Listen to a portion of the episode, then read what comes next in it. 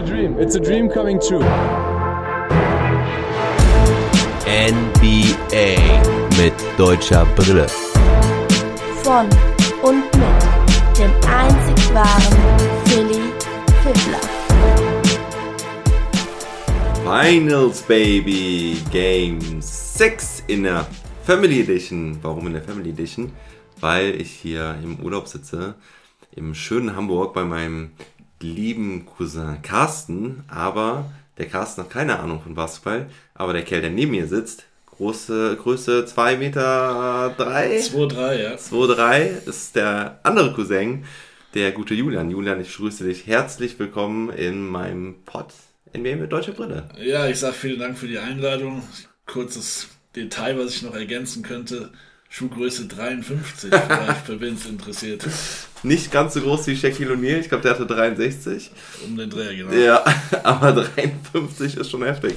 Da ist nicht mal ganz so einfach, Schuhe zu bekommen, ne? Wo kriegst du deine Schuhe her? Aber mittlerweile über Internet kriegt man alles früher, also vor 20 Jahren ein bisschen schwieriger, aber mittlerweile kein Problem mehr. Das, das, das ist gut. Naja, vor 20 Jahren hast du auch noch keine Schuhgröße 53, oder? Wie alt bist du? 33 bist du? Nee, 33 bist du. und du bist Noch 33. Ja, noch drei Tage. Korrekt, ja. Richtig. Ja, ja. Ja, das gute Internet, das, das hilft da sehr. Ja, also nochmal zur Erklärung. Ich habe es ja im letzten Pod schon so ein bisschen angekündigt, dass wir jetzt hier auf Family Tour sind. Also wir machen ein großes Familientreffen hier in Hamburg. Und ähm, ja, ich habe mir Game 6 heute Morgen ähm, im Bett auf dem Handy angeguckt, äh, während die Kinder noch so ein bisschen am Dösen waren. Und Julian ist halt heute Nacht angereist, also quasi, ja, also heute Morgen, heute in der Früh nach Hamburg gekommen und deswegen hast du nicht ganz geschafft, das Spiel zu Ja, ich habe die, die Restzüge von dem Spiel noch am Flughafen geguckt. Er freut mich natürlich jetzt für Steph Curry und die Warriors, dass es mal wieder gerissen haben. Ja, genau. Und wir werden heute erstmal jetzt über das Game 6 sprechen. Natürlich, äh, Ehre, wem Ehre gebührt, die Champions äh, als erstes.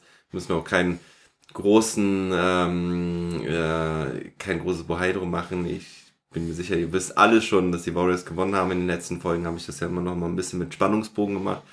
Für die Leute, die vielleicht äh, ungespoilert den Pod hören, aber ja, die Warriors sind Champion, Warriors sind Six, wie von mir predicted, muss ich an der Stelle nochmal sagen. Ich habe es genauso vorher gesagt. Äh, beide holen ähm, einen Auswärtssieg in den ersten, jeweils ersten zwei Spielen und dann geht das Momentum Richtung Warriors, die dann ähm, ja am Ende ihre Erfahrung wirklich ausspielen. Das haben sie getan.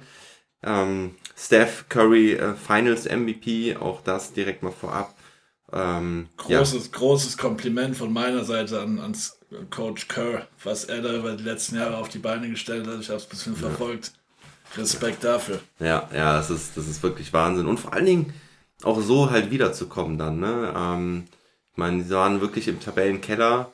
Das, das schaffen selten Franchises, Dynastien, äh, Trainer, dann da nochmal rauszukommen. Weil normalerweise, wenn es ja einmal irgendwie so einen Abwärtstrend gibt, ähm, dann, dann war es das auch. Aber Ne? da siehst du auch im Vergleich, also auf Basketball bezogen, was mit Wille alles machbar ist. Wenn du komplett aus der Versenkung verschwunden bist und nach vier Jahren bist du wieder da. Ja, so ist es. Wille Wahnsinn.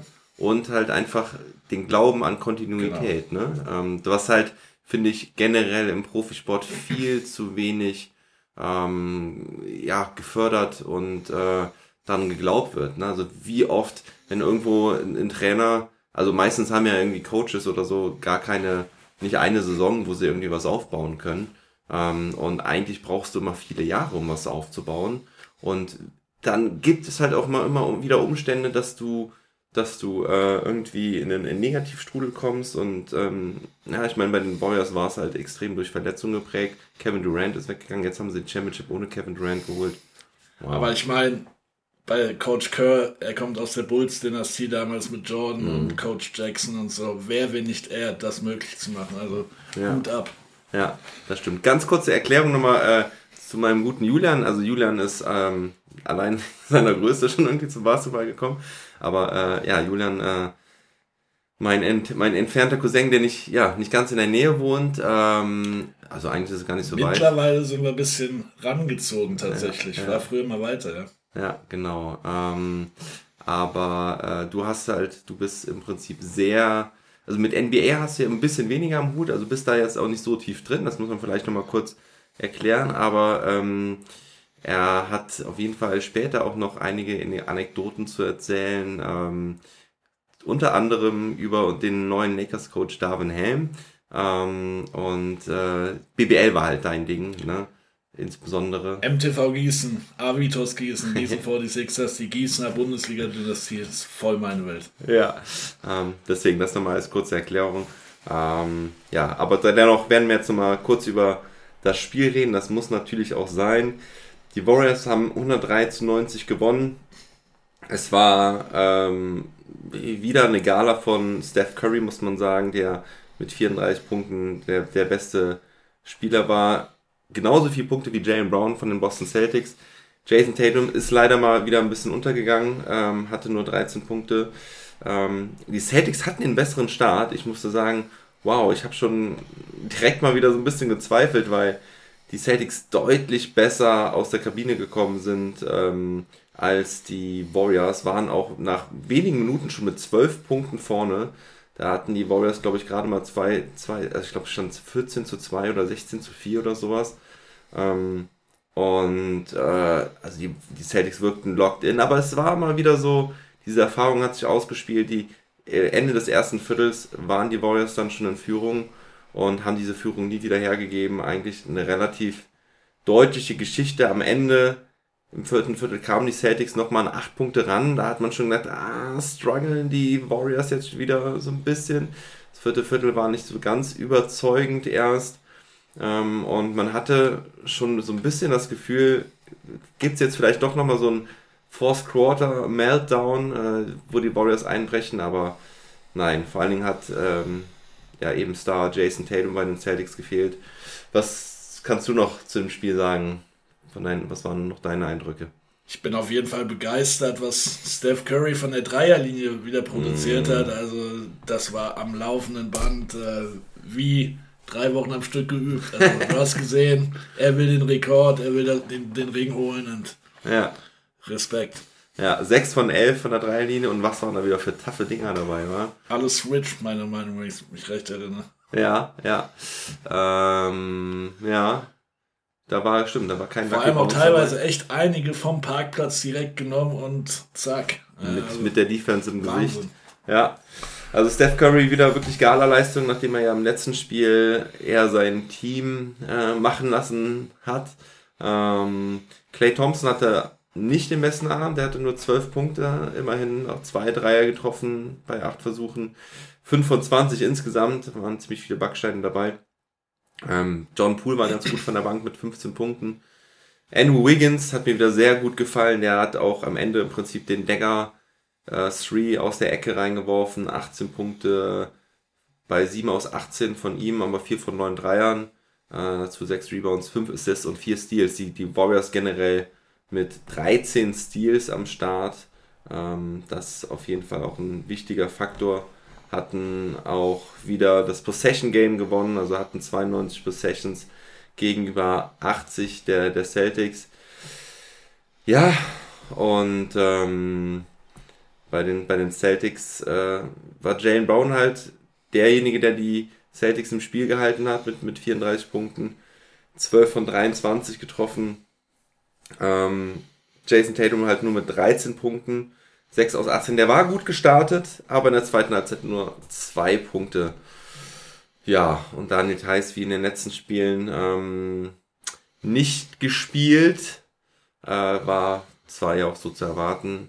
Aber äh, zu Daniel Theiss kannst du ja auch noch ein bisschen was erzählen, ne? Würde ich gern tun. Mir fällt gerade noch auf, äh, der Sohn von Gary Payton. Ja. Hat immerhin noch 20 Minuten abgerobbt. Ja. Das war. Ja, genau. Gary ich mich Payton. im Vorfeld ein bisschen mit beschäftigt. Wusste auch nicht direkt, dass Gary Paytons Sohn mittlerweile bei den Warriors spielt, aber ja. freut mich für ihn. Ja. Ja, der, der war auch wieder ein wichtiger Faktor. Ähm, hat zwar jetzt dieses Spiel nicht so ganz gut getroffen, also es waren sechs Punkte bei ja. zwei aus sechs, aber wieder mit starker Defense überzeugt und ähm, Fast äh, ausgefault, ja? Ja, ja, aber das ist, das ist, das ist sein Game. Also eine aggressive Defense und Der ist aber sehr wichtig gewesen. Also war ein ganz wichtiger X-Faktor meiner Meinung nach in dieser Serie, weil er wirklich immer extrem gute Cuts gelaufen ist.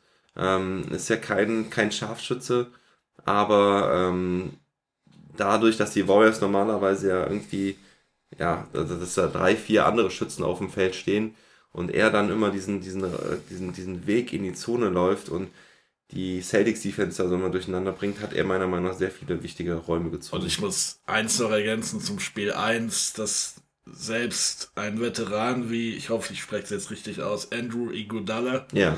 ab und zu noch mal einen Dreier reingehauen Ja. hat. Ich gucke so Leuten unheimlich gern zu und sei ihm gegönnt. Hegi, ja. Der durfte dieses Spiel auch noch eine Minute aufs Feld. Ähm, wenn ich mich nicht täusche, war das auch aber nur die, die Garbage Time. Also eine Minute vor, vor Schluss war das Spiel dann auch gelaufen. Ähm, wieder keine Contribution von der Bank bei den Celtics. Das Problem, was ich, was ich ja schon ah, vor ein paar Wochen eigentlich äh, immer wieder gesagt habe, dass es da zu wenig ist. Sie haben halt einfach keinen scorenden Six-Man. Derek White hat das lange ganz gut gemacht, aber jetzt in den Finals war auch er da so ein bisschen begrenzt. Die spielen nur zwei Punkte. Grant Williams hatte drei Punkte, ähm, hatte da einen End One. Der war auch ziemlich gut und wichtig nochmal. Aber tja, Peyton Pritchard hat auch wieder keinen seiner zwei Versuche getroffen. Und ganz ohne Bank ist es halt ein bisschen schwierig. Ähm, ich glaube, das war ein ziemlich entscheidender Faktor hier bei den für die Warriors, äh, da den Titel zu holen, dass sie da einen Jordan Poole haben, der auch wieder ähm, ja, wichtige Dreier getroffen hat. Äh, Anfang des Ende des ersten Viertels. Sehr vielfältige Bank auf jeden Fall, ja. Ja, ja, genau. Also du hast halt ähm, mit mit Gary Payton hast du halt so, so einen Def Def Defensive Pest. John Poole hast du einen äh, Natural Scorer und Kevin Looney hast du noch einen ähm, richtig guten Big Man, der dieses Spiel jetzt auch keine Punkte gemacht hat, aber ja auch ein bisschen äh, Foul Trouble hatte, aber trotzdem wieder er hat sechs Offensiv-Rebounds geholt. Das ist äh, crazy. Und Raymond Green hatte auch ein gutes Spiel. Hat auch sogar Dreier getroffen. Seine ersten Dreier der Serie. Hatte 12 Punkte, 12 Rebounds, 8 Assists, Und 2 sehe ich das Steals, gerade richtig? Nemanja Bielica, Ja. ehemaliger BBL-Akteur, war auch mit dabei. Der war in der BBL? Ganz früher mal. Echt? Bist du sicher? Okay, ich habe erinnere mich nur an, der, an die Eurobasket. Ähm, da warst du doch auch am Start, bei der Eurobasket. Deutschland gegen Serbien. Ähm, da hat er doch den. Oder warst, warst du Deutschland oder warst du nur gegen bei Deutschland Island dabei? War bei, bei allen Spielen dabei. Was, bei damals. allen? Ja.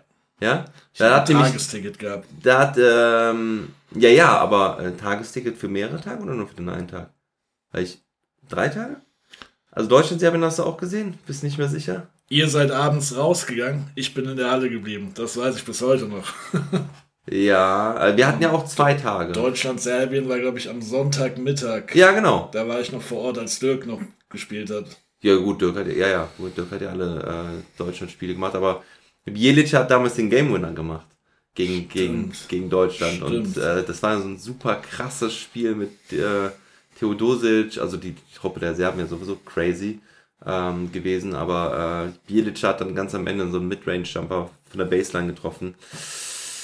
Hat uns das Herz gebrochen. Äh, war ein mega krasses Spiel. Aber ähm, ja, genau, Bielica hat dieses Spiel gar nicht gespielt. Ähm, ähm, aber hatte auch seine Contribution. Aber ich nehme das, ich nehm das wieder zurück. Es war nicht Nemanja Bilditzer, da gab es nochmal jemanden, der ähnlich hieß. Ja, Nehme ich in Ja, dem ist Fall der- wieder zurück. wie heißt der? Ich glaube, das war damals jemand wie, wie Radulica oder so. Ja, genau, der hat doch bei, äh, hat er nicht bei Bayern gespielt und vorher, glaube ich, hat er nicht sogar bei. Aber Nemanja hat immerhin hat das den Weg geschafft nach Österreich. Ja. Als erste Station in Europa. Wo? Damals. Wo? Das war bei den Dreiskirchen Lions. Ah, okay. 2007 als erste Station. Da hat er vielleicht auch ein bisschen Deutsch gelernt. ja, auf jeden Fall, die Warriors gewinnen Ende 103 zu 90. Ähm, ähm, ja, Warriors sind 6. Ähm, Stats waren relativ ausgeglichen. Äh, Warriors haben jeden Freiwurf getroffen, das ist auf jeden Fall überragend. Aber sonst gibt es äh, von der Statistikseite eigentlich äh, keine großen Unterschiede, außer dass die Celtics halt ja, und das sieht man dann auch wieder die Nervosität. 22 Turnover hatten, das ist natürlich ein ganz schlechter Wert. Wobei die Warriors immerhin auch 15 hatten. Das ist äh, auch schon relativ viel für ein, für ein Finals Game und für die Warriors, die in den letzten Spielen ähm, sehr gut drauf aufgepasst haben, den Ball nicht wegzuschmeißen. Ja, Al, Al Horford war noch, äh, war noch ein Biest, der hatte 19 Punkte, 14 Rebounds, ähm, 6 von 8 getroffen, Marcus Smart 9 Assists, 6 Rebounds, 2 Steals, aber auch nur 9 Punkte. Und ähm, Robert Williams hatte noch 5 Blocks, der hatte eigentlich die Zone relativ dicht gemacht da. Aber ja, die, die Warriors mit 19 von 46 Dreiern. Also die Quote war ähnlich äh, zwischen Celtics und Warriors, aber die, die Warriors haben halt 46 Dreier getroffen, 19 davon, äh, 46 Dreier geworfen, 19 davon getroffen.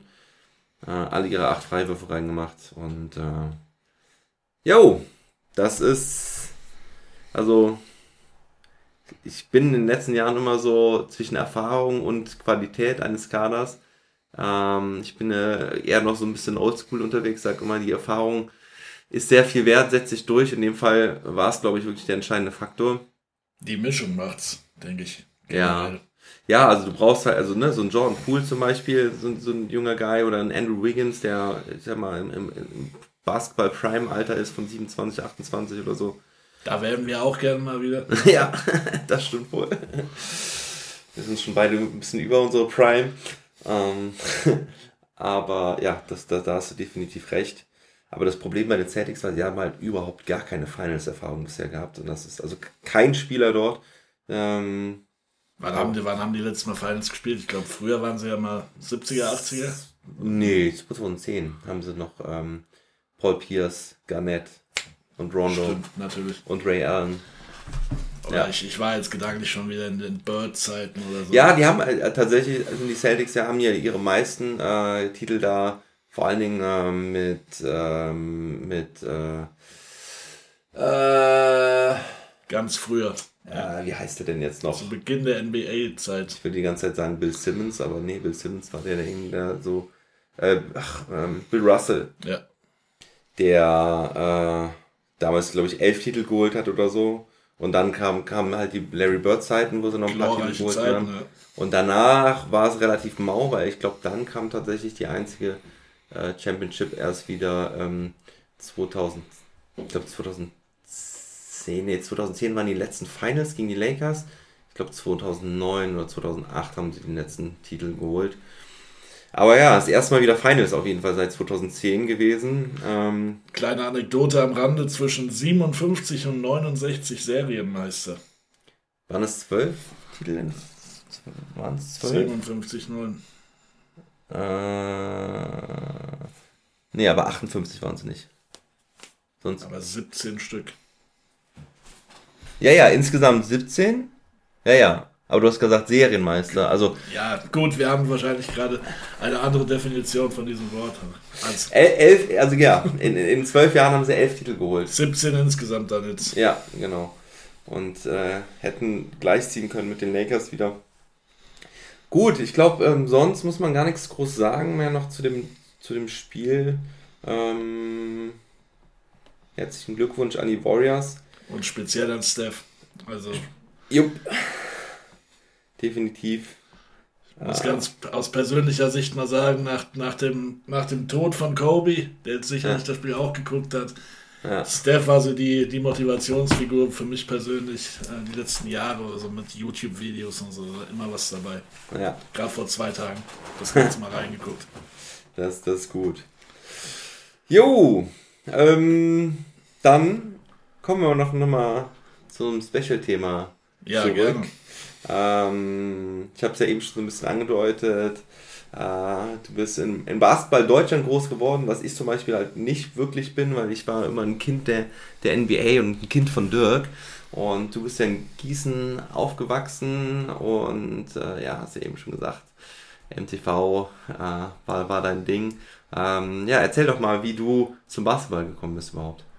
Ja, wir haben damals, äh, wie jeder klassische deutsche Junge, sag ich mal, die ersten Schritte gemacht auf dem Fußballfeld. Das war dann mit den Größen, irgendwann mal hat man gesagt, ja, lass mal zum Basketball gehen und da hat sich dann so mit fünf, sechs Jahren hat sich schnell herauskristallisiert, okay, lieber den Ball in den Korb werfen, als auf ein Tor zu schießen. Und Da, da, da muss ich direkt noch mal einhaken, weil ähm, du hast, das heißt, du bist mit fünf zum Basketballverein gekommen, das erste Mal, Sechs tatsächlich. Sechs, sechs? Ja.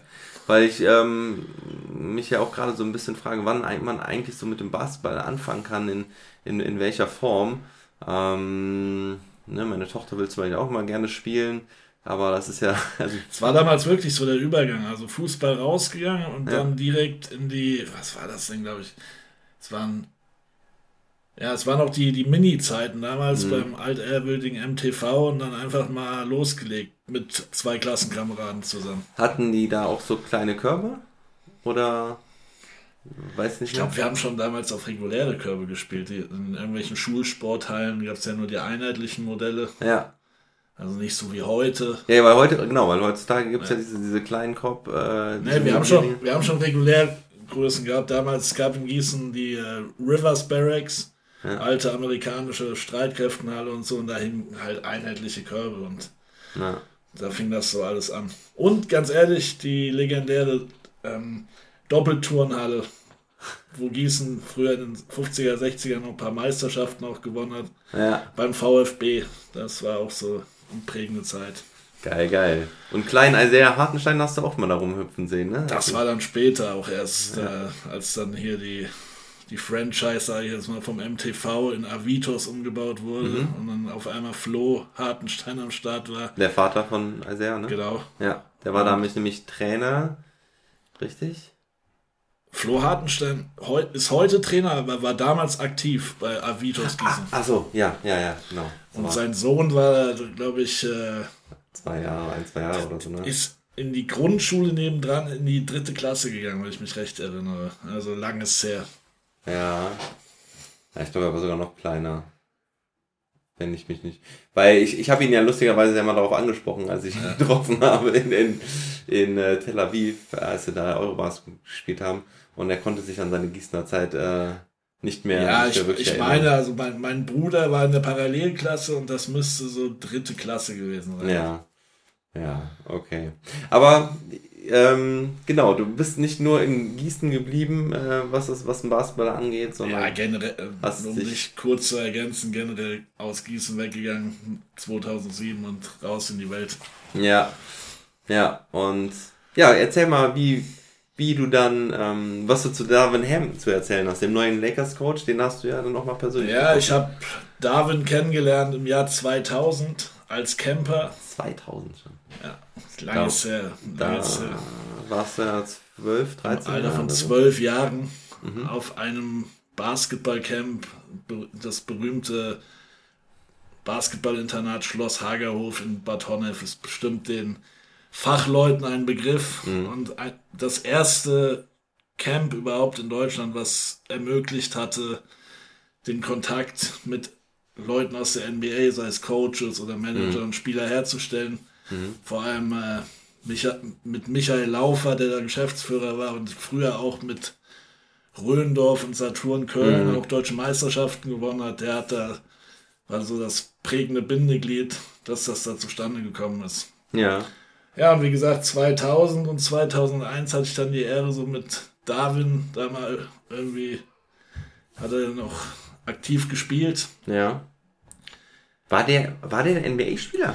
Der war zu der Zeit ähm, aktiv, wenn ich mich recht erinnere, bei den Milwaukee Bucks Okay. und ist dann 2003 sogar Champion geworden mit den Pistons, Ah, mit Coach äh, Larry Brown zusammen.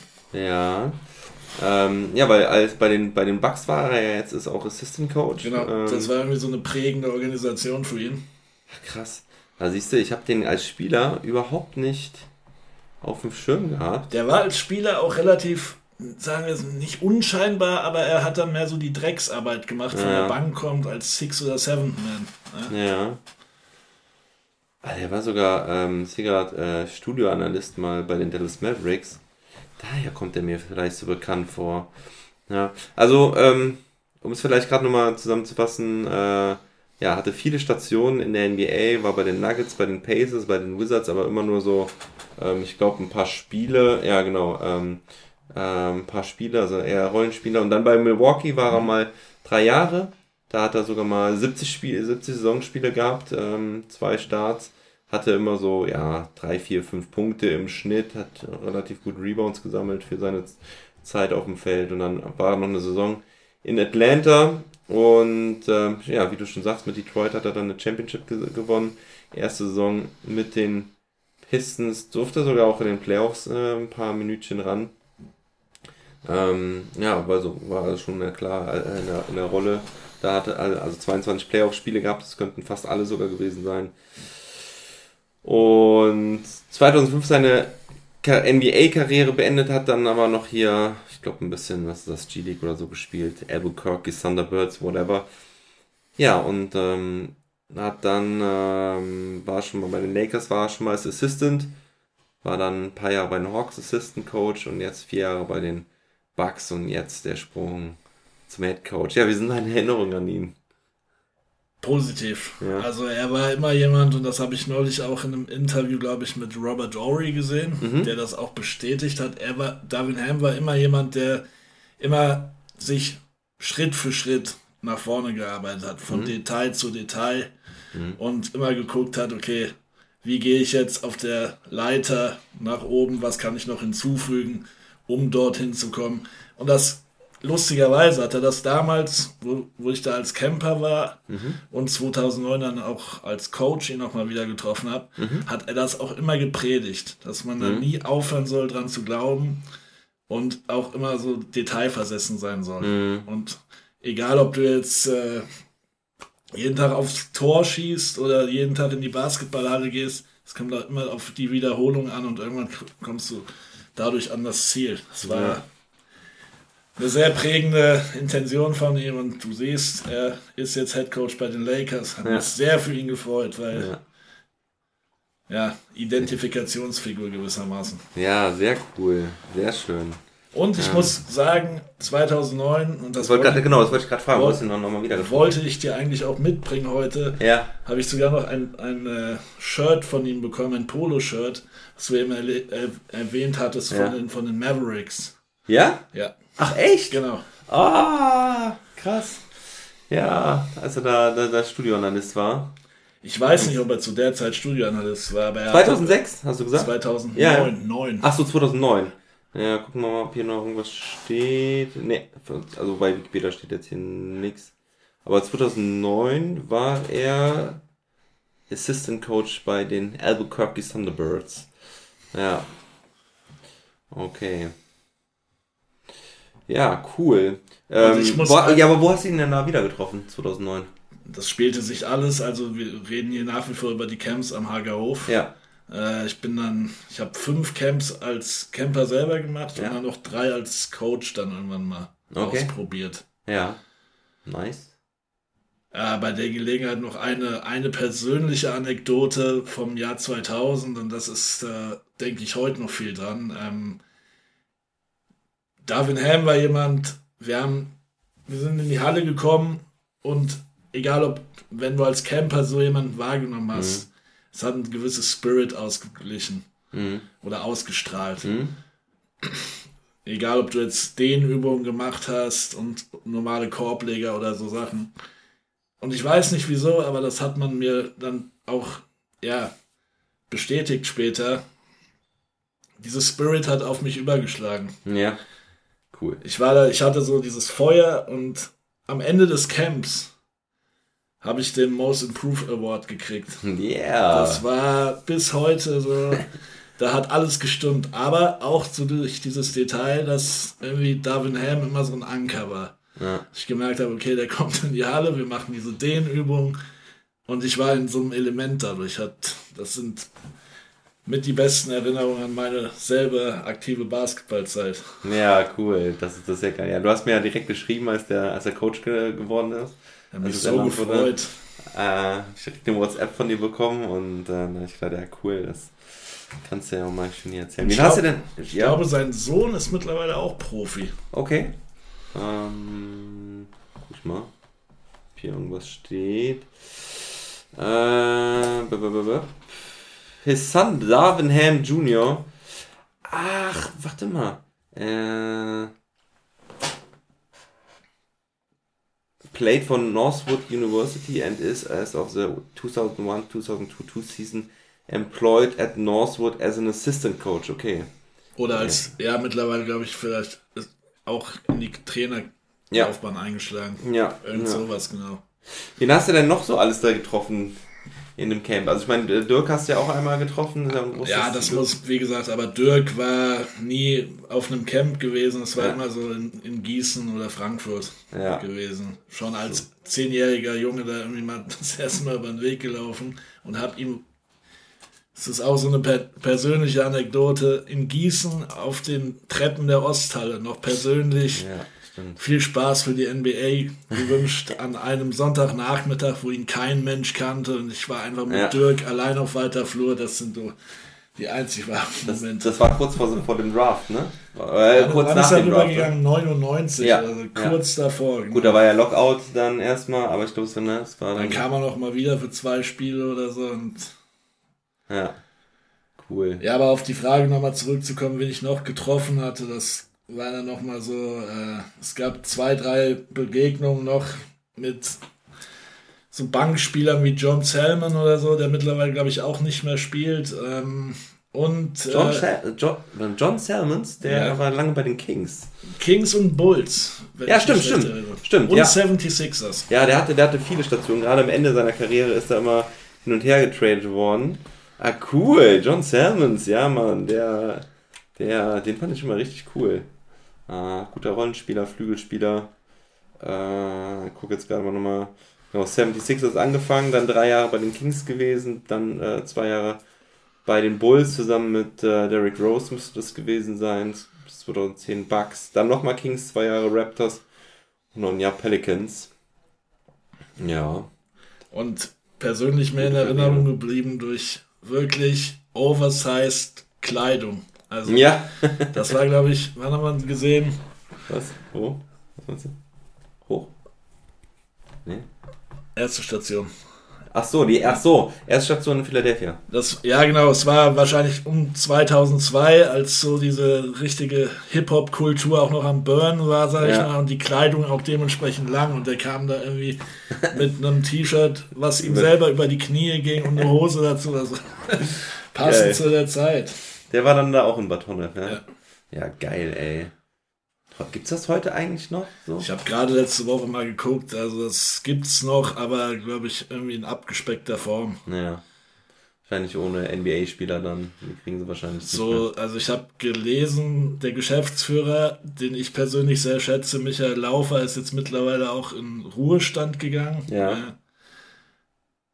Ja, neue Zeiten 2022. Ja, ist alles nicht Ich mehr so easy. Basketball ist halt auch sehr gewachsen in den 20 Jahren, muss man sagen, ne? Also ich finde, gerade in der BBL zum Beispiel ist es ja immer noch ziemlich nahbar. Also äh, als ich da jetzt ähm, nochmal bei dem Basketball Bonn war, was mega geil war, hättest du dann halt vor dem Spiel echt einfach mit den Spielern ein bisschen quatschen kannst, dass du dieses den Jahr, ähm, einschlagen kannst und so.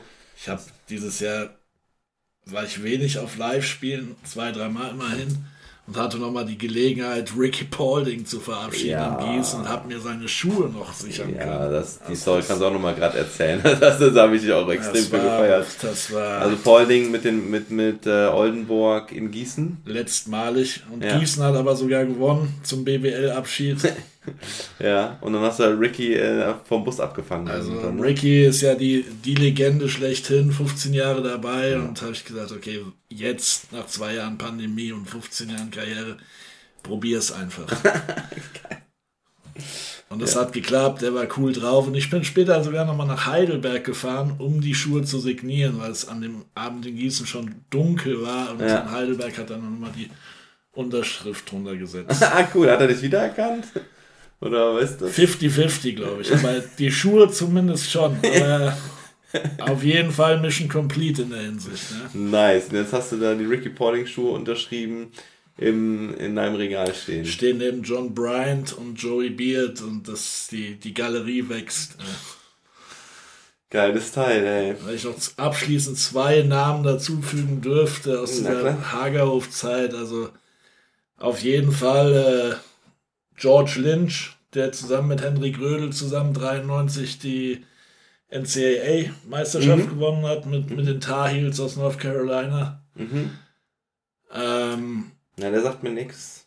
Aber das ist auch alles so ein bisschen ähm, fast schon vor meiner Zeit gewesen. Denke ich auch.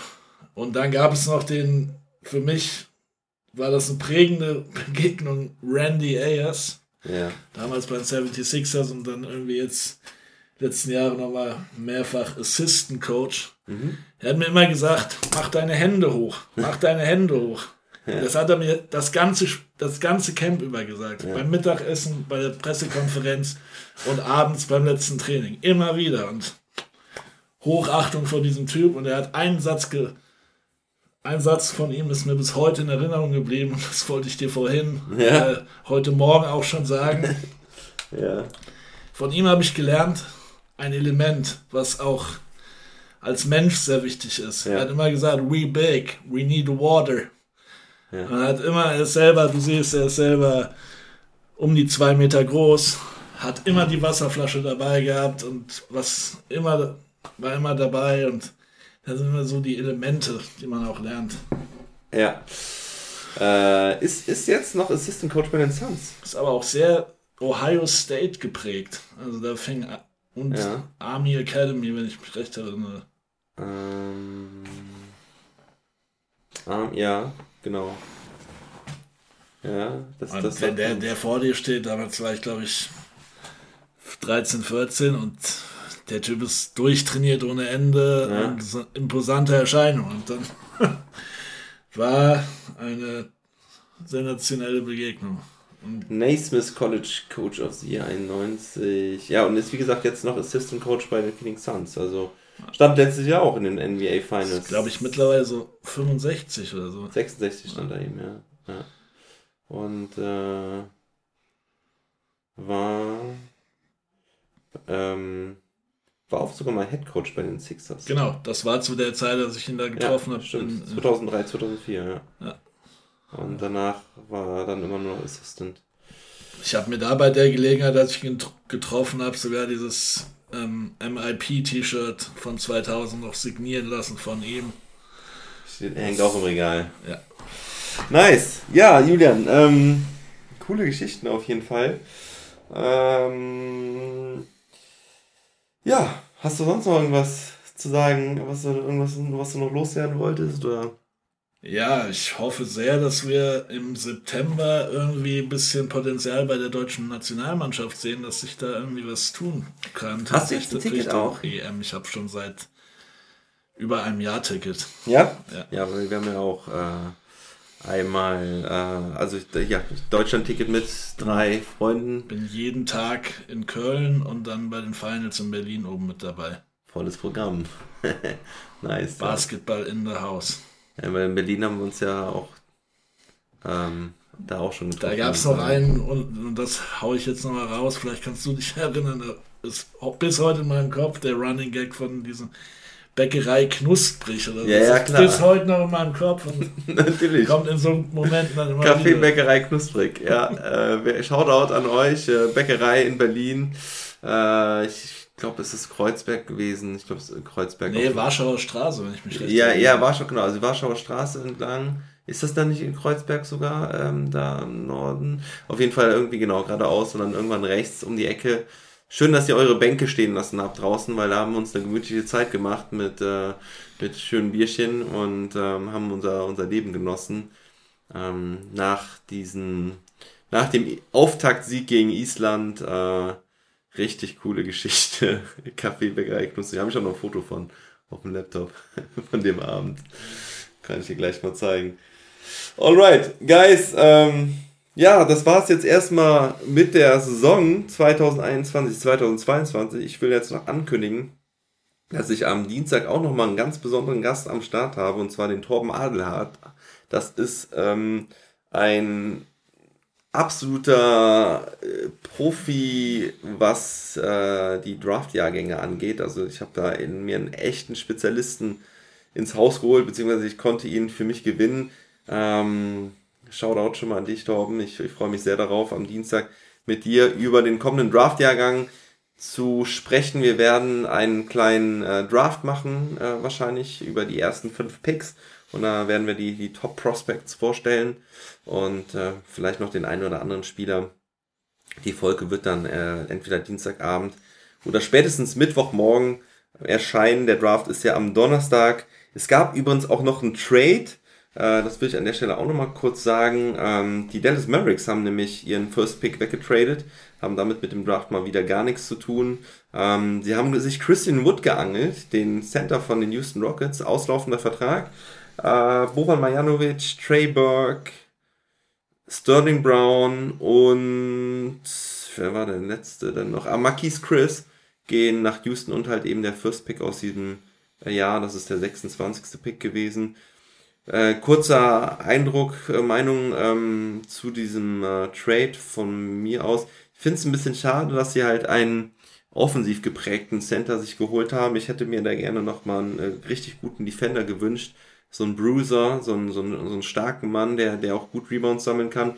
Rebounden kann er eigentlich ganz gut, das ist schon mal vorteilhaft. Und ich hoffe, dass er äh, wieder ein bisschen besser trifft als letztes Jahr. Er hat auf jeden Fall Potenzial in der Offensive, vor allem natürlich mit Luca zusammen. Das ist äh, sehr, sehr geil und ähm, ne, also es ist ein Scorer, der ähm, im Schnitt fast ein Double-Double auflegt.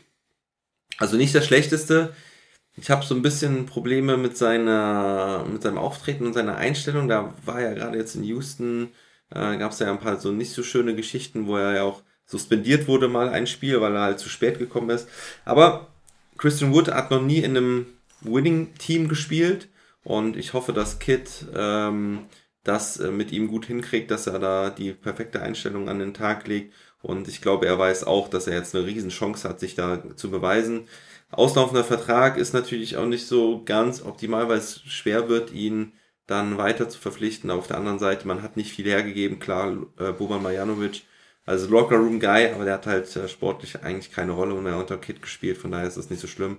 Und Sterling Brown, Marquise Chris und wer war jetzt der letzte noch? Trey Burke abzugeben, das ähm, tut den Mavs eigentlich überhaupt nicht weh. Das ist eher sogar gut, diese Verträge los zu, zu sein. Von daher, ähm, hat man dann auch ein bisschen Gehalt gespart, äh, wenn man noch äh, auf nächste Saison guckt, wenn der Vertrag, Vertrag von Wood ausläuft. Ähm, von daher, ich bin nicht unzufrieden mit dem Trade, aber ist für mich auch nicht ähm, die perfekte Lösung. Die Mavs brauchen noch, meiner Meinung nach, so einen richtigen, einen richtigen Schwergewicht, einen großen Mann, großen, guten Defender unterm Ring, der halt auch Rebounds sammeln kann. Schauen wir mal. Die Nuggets haben auch noch irgendwie äh, Jermichael Green nach Oklahoma City geschickt, haben dafür, ähm, ach, weiß ich gar nicht mehr, das war schon ein paar Tage her. Irgendwie haben sie da ein bisschen die Picks verschoben. Auf jeden Fall kein äh, weltbewegender Move. Und ja, ansonsten war es das. Wie gesagt, am Dienstag oder Mittwoch gibt es dann die nächste Folge zum Draft. Hört da auf jeden Fall rein, bevor der Draft stattfindet. Es wird, denke ich, eine, eine schöne, gute Folge. Und ja, ich sag nochmal, Julian, vielen Dank. Ich bedanke mich auch für die Einladung und ja. wünsche euch allen eine gute Offseason und guten Sommer.